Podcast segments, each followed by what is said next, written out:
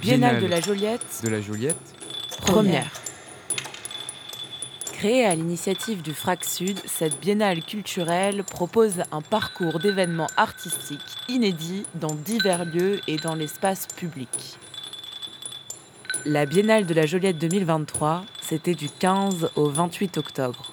Retour en quelques clichés sonores avec le collectif Chouglou et leur ouverture éclair pour une inauguration en pantalon à 200 jambes. Un rendez-vous des voisins avec des habitants et habitantes de la Joliette, piano loop par la compagnie Piano Co de Nathalie Negro et une promenade en compagnie de Nicolas Mémin.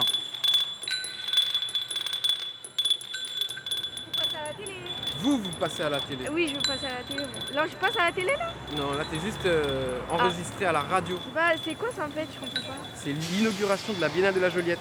C'est un festival culturel qui aura lieu pendant deux semaines et aujourd'hui c'est la cérémonie d'ouverture. Et il y a un grand spectacle avec un pantalon à 200 jambes, donc pour mettre Ah oui. 100 personnes dedans. Je l'ai vu euh, l'autre jour au terrasse. Au terrasse, c'était là Oui, j'ai vu, ils étaient en train d'essayer euh, des pantalons. Voilà. Je me suis dit, mais qu'est-ce qu'ils font euh Bah si tu veux tu pourras rentrer dans un pantalon s'il te Euh, va. On verra. hein. Mais en tout cas il y a à manger, à boire, un grand spectacle et des balades. À partir de 13h jusqu'à 16h. Manger un peu À manger à boire. Ah, ça, ça donne envie ça. Ben, il y a plein de petits trucs. Ouais, ouais, ça l'est, ça l'est. 7, 8, 9, Allez, à tout. 11, 12, 13, 14, 15, 16, 17, 18, 19, 21, 22, 23, 24, 25, 27, 28. 29. 31, 32. Alors on est là pour euh, l'inauguration de la Biennale de la Joliette, donc euh, initiative du FRAC qui nous a demandé de faire l'inauguration, de préparer la cérémonie d'ouverture. Et euh, du coup on a décidé de faire une cérémonie d'ouverture en pantalon. Donc on a confectionné pour l'occasion un pantalon à 200 jambes pour faire rentrer 100 personnes dedans, le, le public en fait qui nous accompagne. Et on a marché autour euh, d'une couronne culturelle de la Joliette, c'est-à-dire qu'on a représenté les façades des bâtiments des partenaires culturels en carton, avec les cartons qu'on a récupérés euh, euh, à, la fin des bâtiments de Euromed 3 qui, sont, euh, qui viennent d'être finis. Et donc, c'est les, cartons qui, sont les déménagements des nouveaux arrivants à Euromed 3 euh, euh, au niveau de Bougainville et derrière encore. Et euh, je tiens à dire qu'on a, euh, avec cet événement des 200 jambes euh, en pantalon et 100 personnes, le record du monde du pantalon le plus grand, avec le plus de jambes et le plus de personnes dedans. Record monde officiel Guinness Book, etc. Allez, il faut rentrer dans le pantalon, hein, ça y est, c'est parti. N'hésitez pas, vous avez fait votre choix. Allez. Voilà, voilà. Mais non, c'est très propre, ils sont, ils sont du pressing. C'est super Eh oui, allez, vas-y. Le collectif Chouglou, il y a des membres qui sont là, on est plus nombreux. On fait en général des interventions et des aventures euh, dans l'espace public et dans l'espace privé. Donc euh, ça va commencer maintenant. On va sortir le pantalon et euh, ça serait bien qu'on puisse euh, tous se faufiler dedans. N'hésitez pas à trouver le pantalon qui vous sied le mieux, qui vous va le mieux au teint et euh, aussi euh, rapport colo- colorimétrique. C'est parti.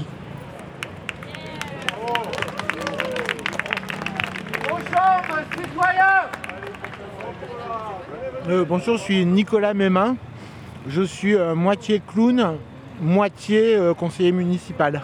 Donc nous sommes avec honneur et avec émotion solennellement réunis pour inaugurer la biennale des voisins voisines de la Joliette.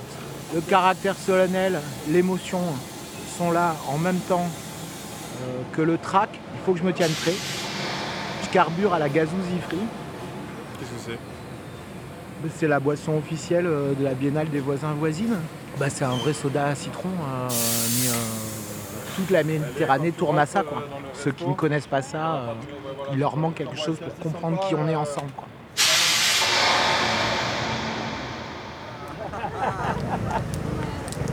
Allons Alors il paraît qu'il n'y a pas d'habitants et il paraît qu'il n'y a pas de maire non plus. Moi, je vous dis que non. C'est à nous. C'est peut-être une grosse, grosse erreur. Allez, allez, on y va, on y va Paix aux habitants Je suis Elena Mialosk et je suis chargée euh, de euh, la médiation culturelle. Donc je fais partie de l'équipe de médiateurs et médiatrices culturelles du FRAC. Et on se retrouve maintenant parce qu'il va y avoir un rendez-vous des voisins et voisines. Euh, donc ça c'est assez récurrent, on essaye d'en faire un par mois, voire un tous les deux mois, où c'est des réunions entre voisins et voisines du FRAC, du quartier pour faire des temps conviviaux, euh, des temps d'échange. Euh. Là, celui-ci est un peu spécial parce qu'en plus, il est dans le cadre de la Biennale de la Joliette. Donc, la Biennale de la Joliette, c'est la première édition. C'est à, l'initiative du FRAC et c'est deux semaines d'ouverture des lieux d'art principalement, des lieux de culture de, de la Joliette. mais il y a aussi des partenaires économiques et sociaux. Et c'est vraiment euh, montrer en fait que c'est un quartier qui vit, où il y a plein de choses dedans, euh, des voisins, des voisines. Merci à Claire qui m'a donné le, le plan pour voir la mer. Le spot. C'est un spot. Oui, c'est un vrai spot. C'est un vrai spot pour aller voir la mer. Le spot, il est à, côté du silo. On va emprunter la passerelle du silo. Et j'imagine qu'on va longer la balustrade pour aller derrière et voir la mer. C'est ça. qu'on voit danser. Le frac, il est vraiment en, proximité directe avec un immeuble. quand on est dans le frac, on voit euh, tout l'immeuble. Du coup, on a vraiment essayé sur plusieurs années euh, euh, d'avoir un rapport particulier avec ses voisins et voisines, vraiment direct, ceux dont on voit la façade à l'intérieur. Comment ça marche? Bah, On va faire un peu du porte-à-porte. On va euh, déposer des petits euh, prospectus pour inviter à ces rendez-vous. Et euh, peu à peu, ça a pris aussi le bouche à oreille. Et là, on a des gens qui ne sont pas qu'en proximité directe. On a aussi des voisins et voisines qui viennent aussi de plus loin dans la Joliette, par exemple, plus vers le côté des archives départementales. Où il y a beaucoup de nouveaux immeubles aussi et d'anciens immeubles. Et en fait, euh, on a ces personnes-là aussi qui viennent, c'est plus que euh, les voisins directs. Il n'y a pas d'accès à la mer en fait. On en bas, c'est pas grave. Vous êtes partenaire avec la Biennale, en fait ça fait partie des groupes qui, euh, font du lien avec le quartier. Il fallait venir aux réunions de préparation. Hein. Ça c'est génial. Avec euh, le groupe de médiation culturelle du FRAC, on a euh, eu l'idée de faire un petit livret pour les enfants, donc justement pour se balader euh, dans le quartier. On a fait plusieurs balades avec des voisins et voisines de ces rendez-vous des voisins et voisines. Et c'est à ce moment-là, en fait, que les voisins et voisines qui ont arpenté avec nous pour, pour créer ce, ce livret nous ont dit, bah, en fait, nous, ça nous intéresse aussi de faire ce, ce genre de, choses pour, euh, pour des gens qui habitent pas ici, qui veulent découvrir le quartier. Nous, on y habite et en fait, on entend toujours qu'il n'y a personne qui habite ici, alors que ce n'est pas, pas vrai. Et du coup, euh, on s'est revus ensuite pour réaliser ensemble euh, bah, les stops qu'il y allait y avoir, qu'est-ce qu'il voulait raconter, le nom de la balade, qui est justement Il n'y a personne qui habite ici. Tout d'abord, pourquoi ça a été appelé Place de la Joliette? Alors il y a une légende qui affirme que euh, le nom viendrait de Julius, le beau vieux Jules César, qui aurait installé son camp ici. Bon, a priori, ça, c'est qu'une, légende. Et c'est en fait un bâtiment qui est venu beaucoup plus tard sur une ancienne propriété, sous l'Ancien Régime, qui a donné son nom en fait à la place de la Joliette. Alors en fait, on ne peut pas parler de la place de la Joliette sans parler du Vieux-Port. Jusque dans les années à peu près 1840, euh, euh, toute l'activité portuaire de Marseille était située sur le Vieux-Port. Euh, le vieux port ne suffisant plus à, euh, faire face à toute activité, une extension a été prévue vers la Joliette. Euh, ça a également donné lieu au perçage de la rue de la République qui reliait logiquement le vieux port, la place de la Joliette. On va avancer un petit peu et aller un petit peu vers l'autre côté de la place de la Joliette. Donc là on a deux. Ah il y a des gens encore derrière. Je suis euh, Raphaël Caïens, je suis jardinier poète, j'habite à Marseille depuis 1999. Je suis venu ici pour mes études euh, d'architecte paysagiste à l'ENSP Versailles-Marseille, spécificité méditerranéenne. Et euh, de l'urbanisme, petit à petit, je suis allé vers euh, les arts de la rue et finalement des démarches participatives où euh, prendre le temps de la rencontre avec les habitants. Pour, pour, arriver à ça, j'ai eu un médium qui est le jardinage dans l'espace public et mettre du fragile dans peut-être la brutalité urbaine. ça peut être contre-intuitif, mais en vrai, ça marche. Et à partir de ça, j'ai été sollicité pour euh, des démarches participatives mettant en jeu les habitants dans la ville et notamment euh, dans cette euh, situation de la création d'une biennale de la Jolette mais sur le thème des voisinages justement. Et c'est une expérience de, découverte d'un nouveau biotope parce que c'est très différent la Joliette de mon quartier de la Cabousselle dans le 15e et c'est une ouverture aussi sur ma propre ville donc je voisine en fait avec la ville dans son ensemble quand je peut m'inscrire dans ce type de, démarche. Donc ça me fait du bien aussi en tant qu'habitant. et je rencontre des, nouveaux voisins. Et je trouve ça très très beau. Donc ici,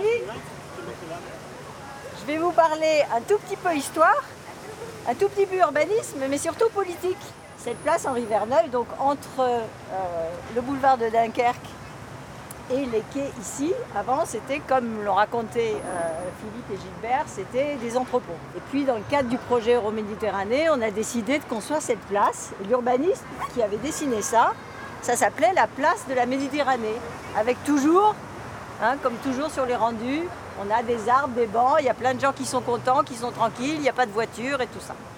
Et qu'est-ce qui se passe? Bah, Ça se construit et puis il y a un hôtel que vous voyez derrière moi. Et l'hôtel, il dit, bah, moi j'ai besoin que mes clients ils puissent venir en voiture en bas. Donc on met des bornes là-bas, on met des bornes ici et euh, on donne les clés des bornes escamotables que vous voyez là à l'hôtel et puis à une association syndicale libre, enfin à tous les gens qui sont dans ce coin-là, pour faire notamment entrer les clients du Golden Tulip dans une dépose minute. Vous devinez ce que ça donne assez rapidement. En fait, cette place devient un parc. Et nous, les habitants, moi j'habite au-dessus avec d'autres, euh, on n'est très pas contents. Parce que bien sûr, tout le monde dit non, mais en fait, les parkings sont trop chers. Non, mais c'est très bien que les voitures soient ici. Non, mais de toute façon, personne ne viendrait sur cette place. Et au moment du Covid, on s'aperçoit que si. Il y a des enfants, il y a des gens qui viennent sur cette place, qui s'en servent parce qu'en plus, elle est proche de chez eux. Et on, se remet à faire du bruit sur le fait que cette place ne doit pas redevenir un parking. Et la Provence nous fait un bel article. Et là, le maire de secteur décide de prendre le truc à bras le corps. Et là, qu'est-ce qu'il fait? Bah, En plus des bancs qui avaient été mis au milieu, il en met autour et dans les jardinières. Mais qu'est-ce que vous voyez quand vous regardez ces jardinières? Voilà, elles ne sont que de nom les jardinières parce que bien sûr aujourd'hui la métropole dit c'est pas mes jardinières, c'est pas moi qui les ai installées, donc les plantes elles peuvent toujours crever.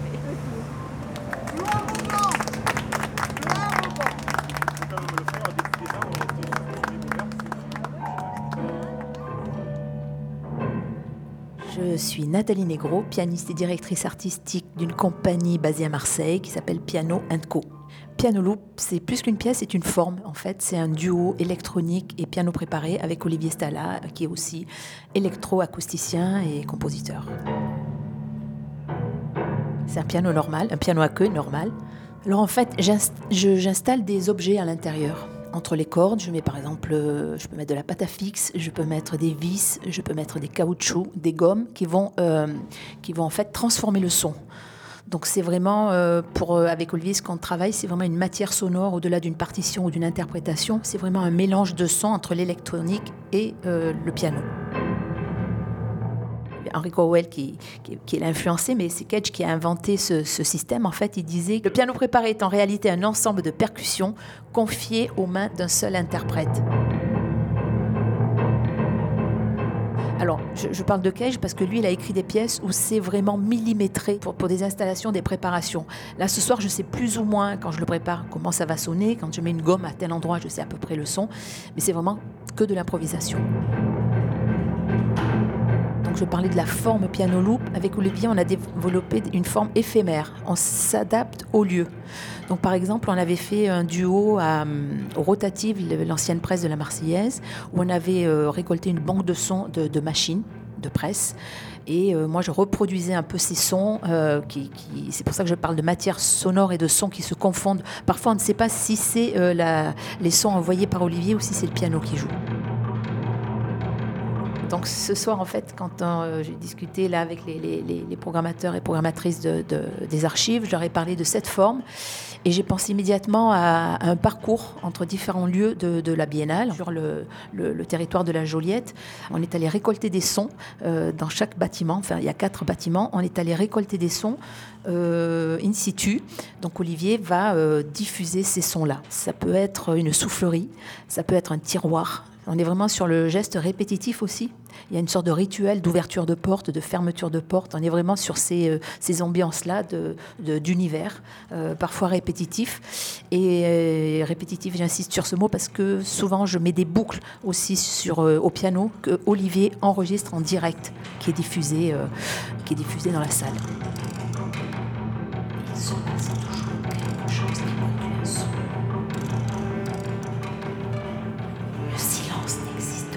Je, fais souvent des, concerts ou des formes où le public est immergé complètement immergé. Et là, nous avons fait un dispositif hexaphonique, donc qui permet d'avoir six sons, euh, six enceintes où le qui, vont tourner, qui vont tourner les sons, et le public est complètement immergé dans, ce son-là, dans ce- cet univers sonore. Un plateau, un auditorium d'une 100, 160, 180 places, et nous avons mis euh, deux enceintes en haut, deux enceintes au milieu et deux enceintes en bas. Voilà. Donc le son tourne. Donc, ce qui est intéressant aussi, ce qui me plaît de, travailler de cette façon-là, c'est que le public n'est pas que passif euh, à écouter, mais il participe, il attrape les sons qui tournent, qui passent à côté de lui. euh, voilà.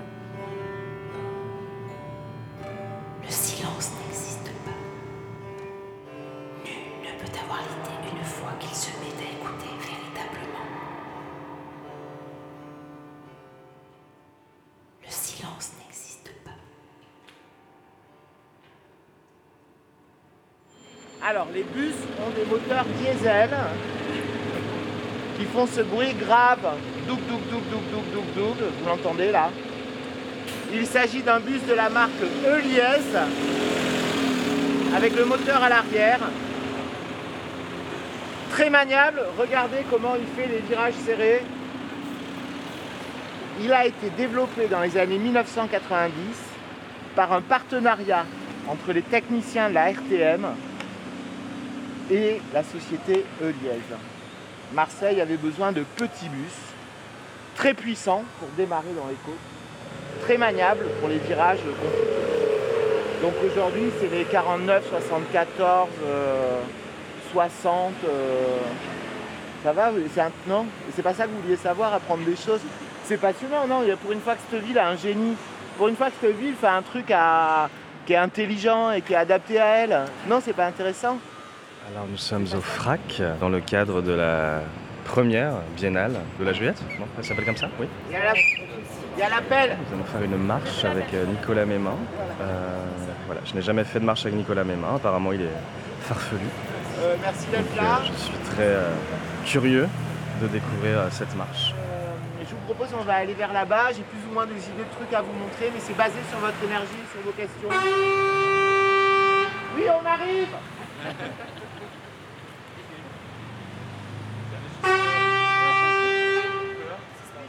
Nathalie, ça se passe bien? Ouais, ouais, bah hier, euh, l'ouverture était vraiment géniale. Elle était joyeuse, euh, il y avait du monde, c'était vraiment un super moment, chaleureux, festif. euh, on est- on Et le pantalon a marché alors? Le pantalon, il a été rempli par plein de monde, tout le monde a enfilé le pantalon, on était quasiment, était quasiment complet. Et on a découvert euh, toutes les façades en carton, on faisait un tour de pantalon collectif et c'était vraiment super. Et là, c'est la première fois que tu fais une balade avec Nicolas Mémin j'ai déjà fait une balade avec Nicolas, mais là j'avais envie de la refaire pour avoir sa lecture à lui du, du quartier, de cette histoire de la Joliette. Et puis c'est une manière aussi de rentrer dans ces premiers jours de la biennale avec euh, bah voilà, une redécouverte, une relecture du quartier, une autre manière de le voir aussi. Toutes ces histoires, euh, tout ce passé, tout, euh, tout ce décodage en fait de tous les signaux qu'on ne perçoit pas forcément quand on, quand on est simple usager, qu'on vient, qu'on repart et qu'on ne regarde pas vraiment en fait. Ces moments de pause, ils sont importants et ils sont intéressants. Vous voulez dire au groupe ou Non. Non, c'est pas, pas- c'est pas pour ça, c'est parce que j'oublie les noms. Donc c'est vous me racontiez que là, il se passe des choses intéressantes, il y a des artistes Oui. et des repas collectifs. Euh, les grandes cours pavées intérieures, euh, encore du linge aux fenêtres. Tant qu'il y en a, il y a de l'espoir. oui, parce qu'il a tendance à disparaître. Donc là, c'est McDo. Donc tout le monde connaît McDo. J'ai appris hier que c'était le deuxième plus gros employeur de France après la fonction publique. Il y a plus d'employés à McDo que dans l'armée ou les hôpitaux. Ou les Ducnat. Pour les décors des restaurants, c'est très très réfléchi. euh, Et, c'est des bureaux d'études répartis dans le monde entier avec des gens très intelligents. euh. Au fond, là, à nouveau la brique euh, avec le tag, mais c'est des papiers peints, ouais. Ouais, ouais, c'est des papiers peints. C'est des imitations de poutres en fer avec des rivets, donc on est dans le vocabulaire du 19e siècle. Mais c'est du bois. Alors, je vous le fais là. Donc vous avez vu, il y a ce fantasme de ville post-industrielle.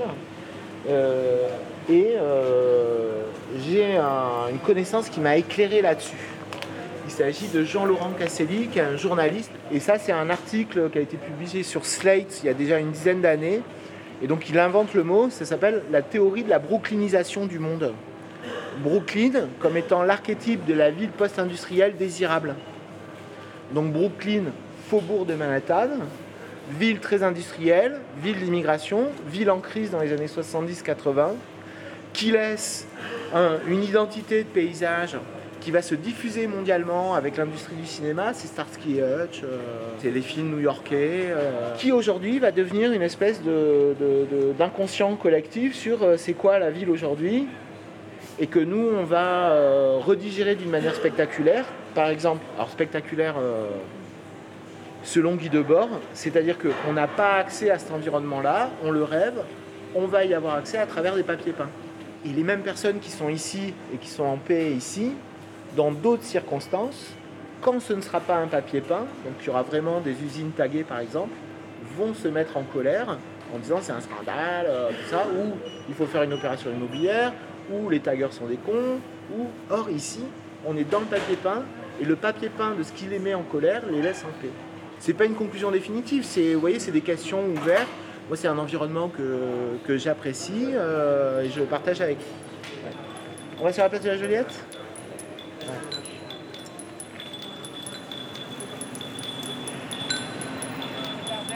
Alors regardez bien dans cette direction-là, vous regardez au fond, vous vous concentrez.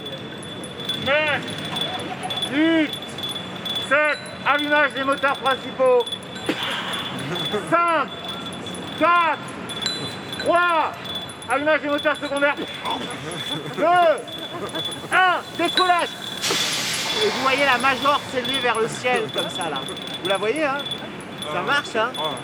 Comme quoi les soviétiques, la conquête de l'espace, ils ont juste fait qu'à copier l'architecture religieuse de Marseille. Hein. On reconnaît quoi. hein. Merci pour votre rigolade, c'est, euh, c'est de l'impro pur. euh.